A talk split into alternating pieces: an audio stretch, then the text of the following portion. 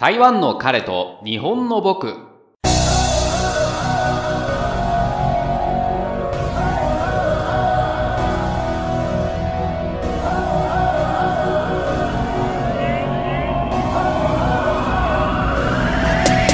台湾在住日本人が台湾芸仕事や日々感じたことに対して個人的見解を繰り広げる番組です。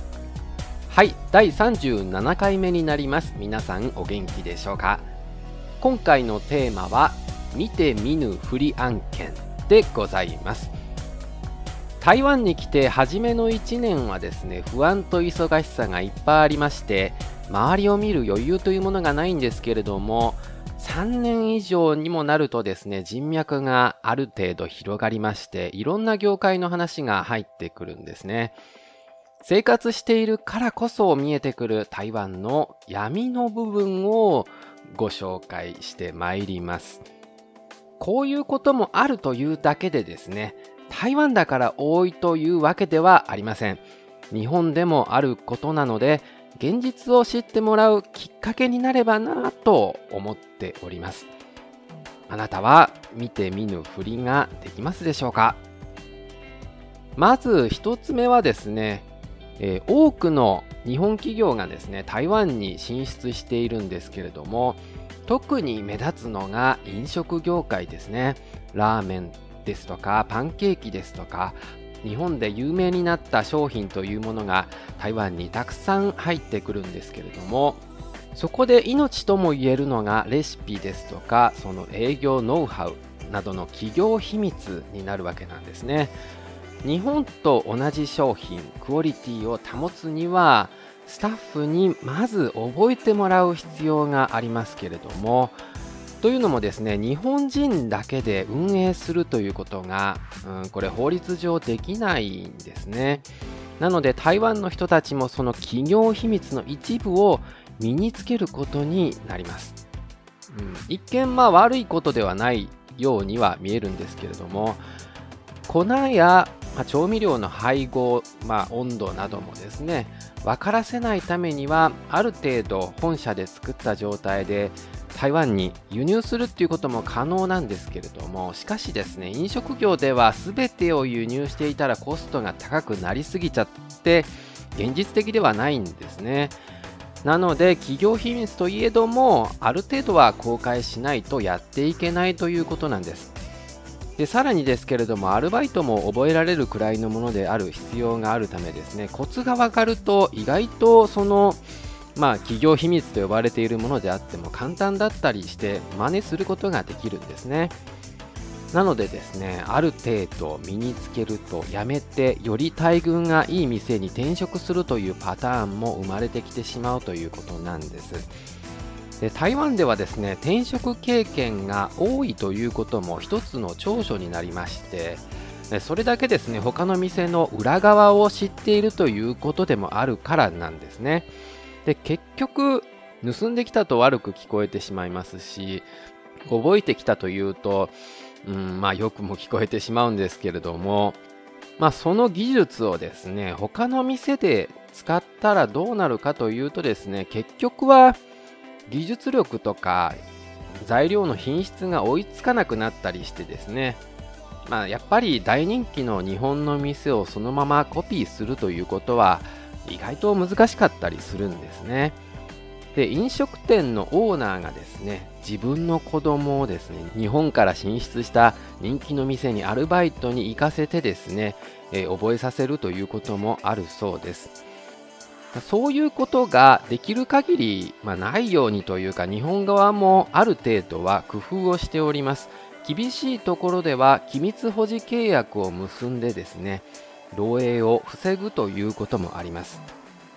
しかしですね社員の入れ替わりが激しいのもこれ台湾の特徴でしてそこまでの信頼関係を結ぶまでにやめてしまうということが結局多くなるんですね。なので結局は日本と同じクオリティを出せず、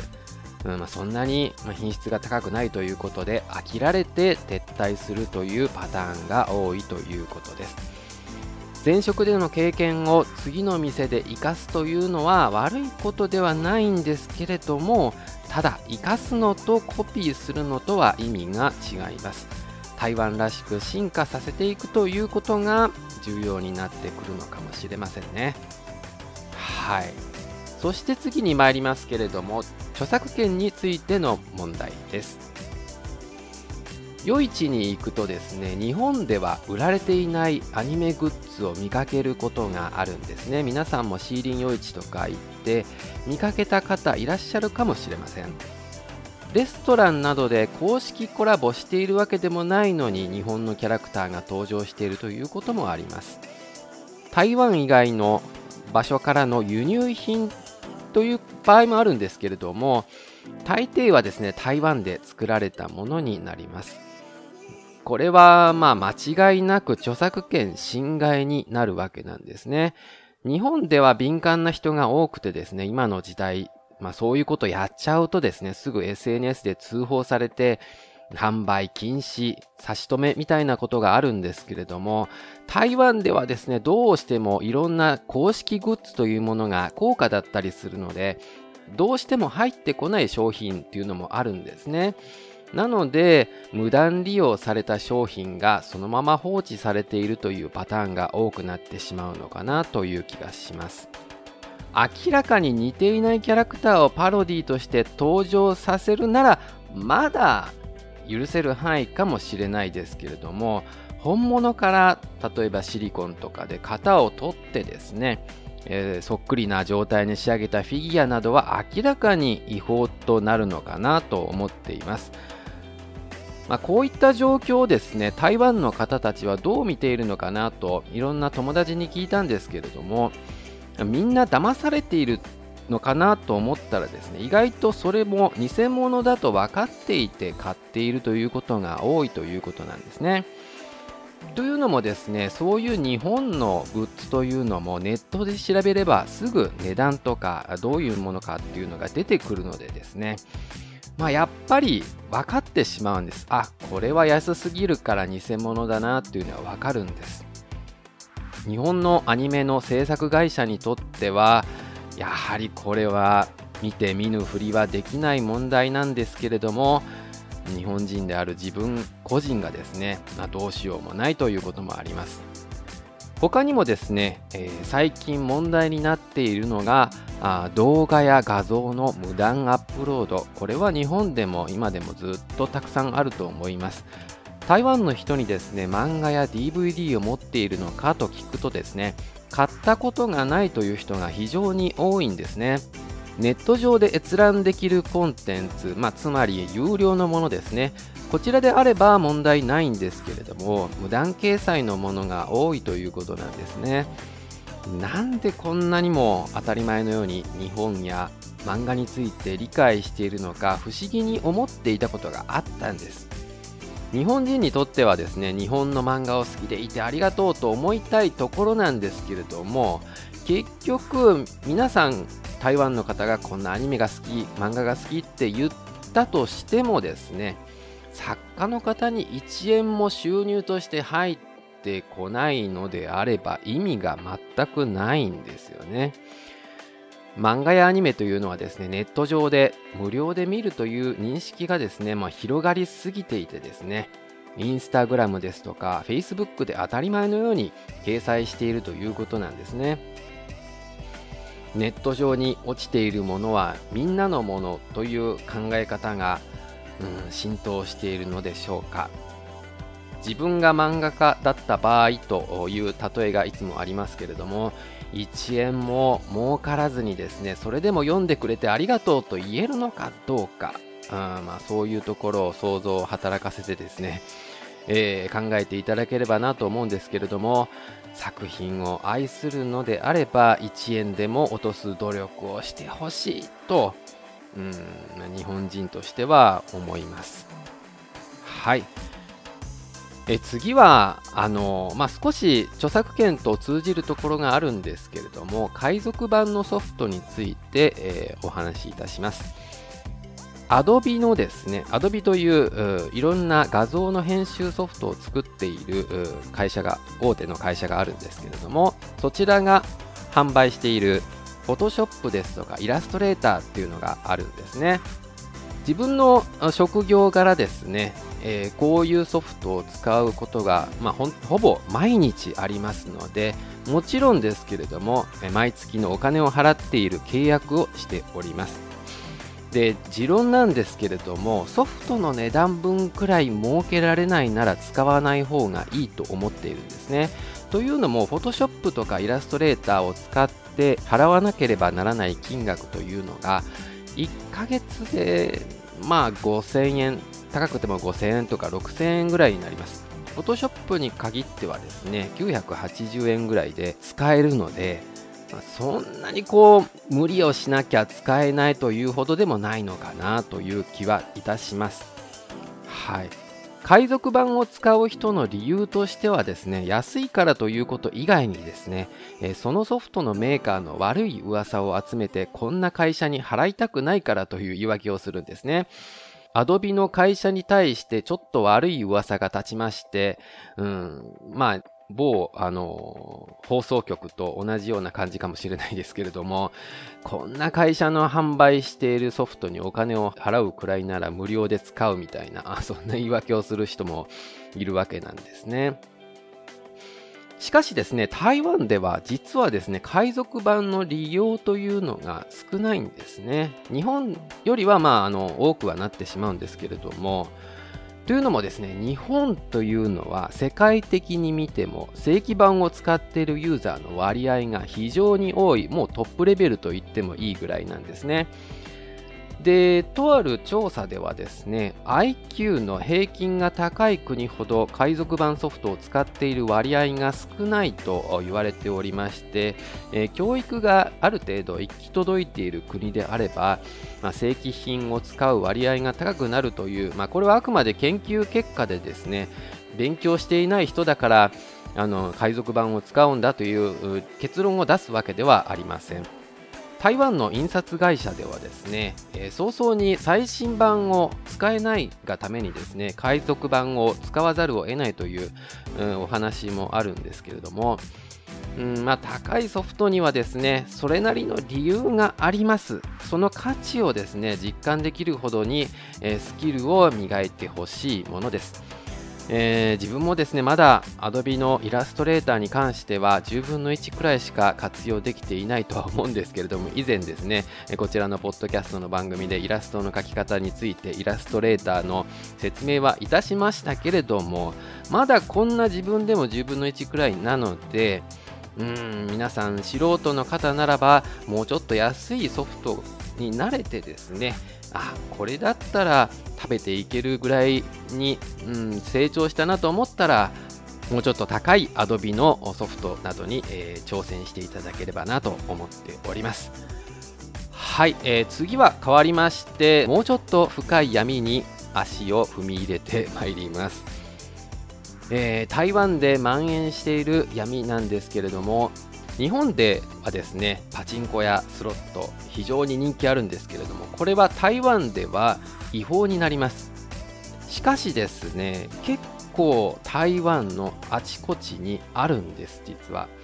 中が見えない大きな建物でですね、え、前に人が立っているというパターンがあります。で意外と大通り沿いにあります。うん。まあ、日本人がですね日本のパチンコ屋さんのように気軽に入れる場所かというとそうではなくてですねちょっと怖いお兄さんが立ってるのでもし入ろうとするとですねおおちょっと待ってくださいみたいな感じであの追い返されます。はい。なのでスロットが好きだけど台湾でもやってみたいという方はですね、えー、諦めていただいた方がいいと思います。うん、さらにですと、まあ、あのやってしまうとですねもしかすると法律違反になることもあるのでですね外国人はむやみにですねそういうところに足を踏み入れないのが一番いいのかなと思っております。はい賭博といえばですね日常的に台湾で行われているのが賭け麻雀になります。麻雀好きな方いらっしゃるとは思うんですけれどもどうしてもですねやっぱりちょっとあの賭けという賭博というイメージがついてしまうゲームでもあります。で台湾でですねどういう賭け麻雀をしているのかというとですね、まあ、非常に金額としては少ないらしいんですけれども中には高額もあるはずということなんですね。さらにですね、えー、麻雀がわかる日本人の方から聞いた話では日本の麻雀と違いですね役というものが少なくてですね、えー、ちょっとあの僕も役の名前をわからないんですけれども1曲あたりの時間がすごく短いということなんですね。なので10分とか20分あたりぐらいで1曲が済んでですねその都度いろいろと点数を重ねて最終的にまあその自分の点数をもとにですね、えー、換金するというような感じなんですけれどもまああのこの麻雀というのは1曲で終わればまあそんな大した金額でもないのかなという感じはするんですけれども大体はですね、一度始めるとですね、数時間は当たり前で、徹夜ということもあります。結局、かなりの掛け金になるのではないでしょうか。はい、他にも、あのまあ、賭博になるものがございます。最近多いのがですね、あ時代の流れに応じてですね、出てきたオンラインカジノなんですね。日本でも法律的に実はオンラインカジノは違法じゃないのかもという話題があるんですけれども、台湾ではですね、どんな手段であっても何か金銭や物を使って賭け事をするということに関しては、賭博罪に当たるとされているんですね。日本以上に、株での投資が盛んな国ではあるので同じ感覚で賭け事にはまるという人も多いのかなという印象ですオンラインカジノを運営している企業の中には日本企業もあるらしくてですねまあただこれ健全なお金に使われていたら問題ないとは思うんですけれども問題ないことはないんですけれども何の資金源になっているのか本当にわからないんですね。というのもですね台湾はあの法律に関して若干緩いところが多くてですね、えー、マネーロンダリングに利用されるということも多いんですね。最近になって非常に厳しくなってまいりましたので銀行口座1つを作るに関してもですねあのマイナンバーを提示しないといけないということになってきてですねそれにしてもまだ緩いということでですね犯罪のために台湾の銀行が利用されるということも多いということなんですね。で前回企業ビザに関してお話しいたしましたけれどもこういう犯罪的なことのために、えペーパー会社を立ち上げるということもあるので、えこういうビザも厳しくなっているということなんですね。あのまあ、台湾にはですねそんなにこうたくさん娯楽があるわけではないのでこういうことに手を出してしまうということもありえるのかなと思うんですけれども特にですけれども外国の方はですね、まあ、あの知っててこういう犯罪に手を染めるというのはもう本人の責任ですけれどもただですね現地の台湾の人に誘われてですね知らない間にそういうことに参加してしまうという場面もあるかもしれません。なのでですねまあ気軽にですけれどもまあ皆さん台湾人の方優しいからといってもですねえー、ちょっと怪しいなと思ったら絶対に、えー、そういう誘いに乗らない方がいいということです。まあ、あの台湾の方自身はですね罰金で済むから気楽だとしてもですけれども日本人は前科持ちになってですねえ次台湾に来るということになる他の外国に行くという時にもですね、え必ずこういうビザを取る時には前科を調べたりするのでですねいざという時にビザが取れなくなるということもあるので、え、気をつけてくださいということです。はい。えー、次はですね、ちょっと話が変わりまして、まあ、あの台湾ではですね、一切、え、性的な映像ですとか、写真ですね、まあ、アダルトビデオなどですけれども、印刷物を、えー、販売してはならないということになっているんですね。まあ、しかし、完全に100%こういうものを排除できるかというとそうではなくてですね、実際はですね、公式には売られていないというだけで取引はされているはずです。はずですということは申しているんですけれども、ありますね。うんえー、台湾でですね、えー、情緒店あの日本語で情緒ってありますよね。情け、趣と書きますけれども、情緒店という看板を見かけると思うんですけれども、これはですね、まあ、いわばアダルトグッズの店になるんですけれども、まあ、こういうところはですね、表で一見法律には抵触していない、うん、ちょっと、まあ、過激な衣装とかを置いてですね実はその裏側に、えー、ビデオとか本を売っているということなんですね実際の店舗に関してはいろいろと証拠がバレやすいので、うん、難しいとしても現代の皆さんのまあそういう性的なコンテンツというものはやっぱりネット上ですよね。うんまあ、ここのネット上ではもうほぼ無法状態にはなっております。完全に取り締まることもできないし、人情的に、まあ、目をつぶっておきたいかなということもありますよね。法を遵守する側もですね、人間なので、うん、厳しくはできないのかなと。うん、これは一切ダメだ排除だって言ってる男の人も、あでもな、これがなくなると非常に寂しいよなってことにはなってしまうので、寂しいどころではないですよね、男性の場合はね。もう本当に死活問題になるかもしれないですけれども、こういう性的なコンテンツというものはですね、台湾では、うん、公式では、まあ、作ってはいけないということになるのでですね、どうしても日本からのものが多いんですね。これなんかアメリカとか他のヨーロッパのところでも話を聞いたんですけれども、日本からのアダルトビデオの輸出っていうのがすっごい多いらしいですね。まあネットの時代になってさらに多くなったと思うんですけれども、うん、まあなぜか一部のこうマニアの方とか、うん。まあ、一般層もそうですけれども品質が良いということで人気があるらしいですけれどもなんかこれはストレートの方ゲイの方関わらずだとは思うんですけれども、うん、で台湾では多分正式まあ、公式な制作会社というものはないんじゃないかなと思うんですけれども、まあ、あったとしても目立たないような小さな規模でやっているのかなということもあるんですね。えー、なのでですね、まああのその小さな規模であるがゆえにですね、えー、日本のように、えー、ちゃんと年齢に合ったコンテンツなのかどうかを審査する期間というものがないと思うんですね。えというのも作ってないからそういう審査する必要もないということなのでですねまあ反アマチュア作品のようなものが多いのかなということでですね当然として、まあ、そういったものというのはあ、うん、世の中にはないという 存在のものにはなるので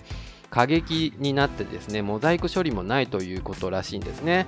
で、うん、まあ聞いた話だと結構 Facebook とかいろんなところでですね、えー、まあそういうちょっと自分で撮ったまあなんかちょっとやらしい写真とか映像とかを載せてですね、えー、いろんな、まあ、視聴者を集めてですね広告収入を得たりという方もいらっしゃるそうでですね。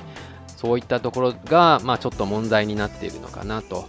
やっぱりこう結構日本もですね今はある程度国が認めているからあそういう個人が過激なことをやってしまうというのが少ないのかもしれないですけれども台湾のようにですね完全にダメですとこう国が言ってしまうとですね、え、素人の方とかがですねまあちょっと人生を台無しにしてしまうような黒歴史を作ってしまうということもあるのかなという気もしますけれどもまあどっちがいいんでしょうねはい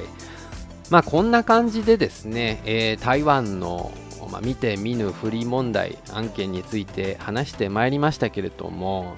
まあ、裏にはですねいろんな事情ですとか人が関わっているので、えー、なかなか踏み込めないということもあると思うんですね。まあ、ちょっと一部を見ただけでダメじゃないかと勝手に、えー、日本人とかがですね、うん、一方的に言うこともできないのかなと思っています。まあ、これはやっぱり、うん、どこの国でもある問題であってですね台湾だけの問題ではないのでそこを口を酸っぱくして意見するわけにもいかないということなんですねなのでもし自分にとって身近な問題になってしまった時はこういう危険な入り口があったなという知識を持ってですね身構えられるようにすればうんまあそれで構わないのかなと思っております。これはまああくまで個人の意見ですけれども、えー、皆さんもですね台湾に来た際は気を緩めてですねいろんな事件とかそういった法律違反となるようなことに巻き込まれてしまわないように、え気をつけていただければなと思っています。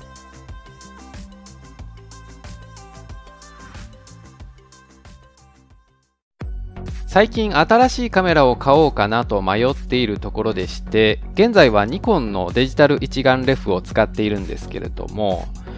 いろんな情報を見るとですねまずキャノンを勧められるんですけれども何度か使ったことがありまして操作感がなんとなく自分に合わないっていうのと今のレンズが使えないっていうところの悩みがあります。ソニーもその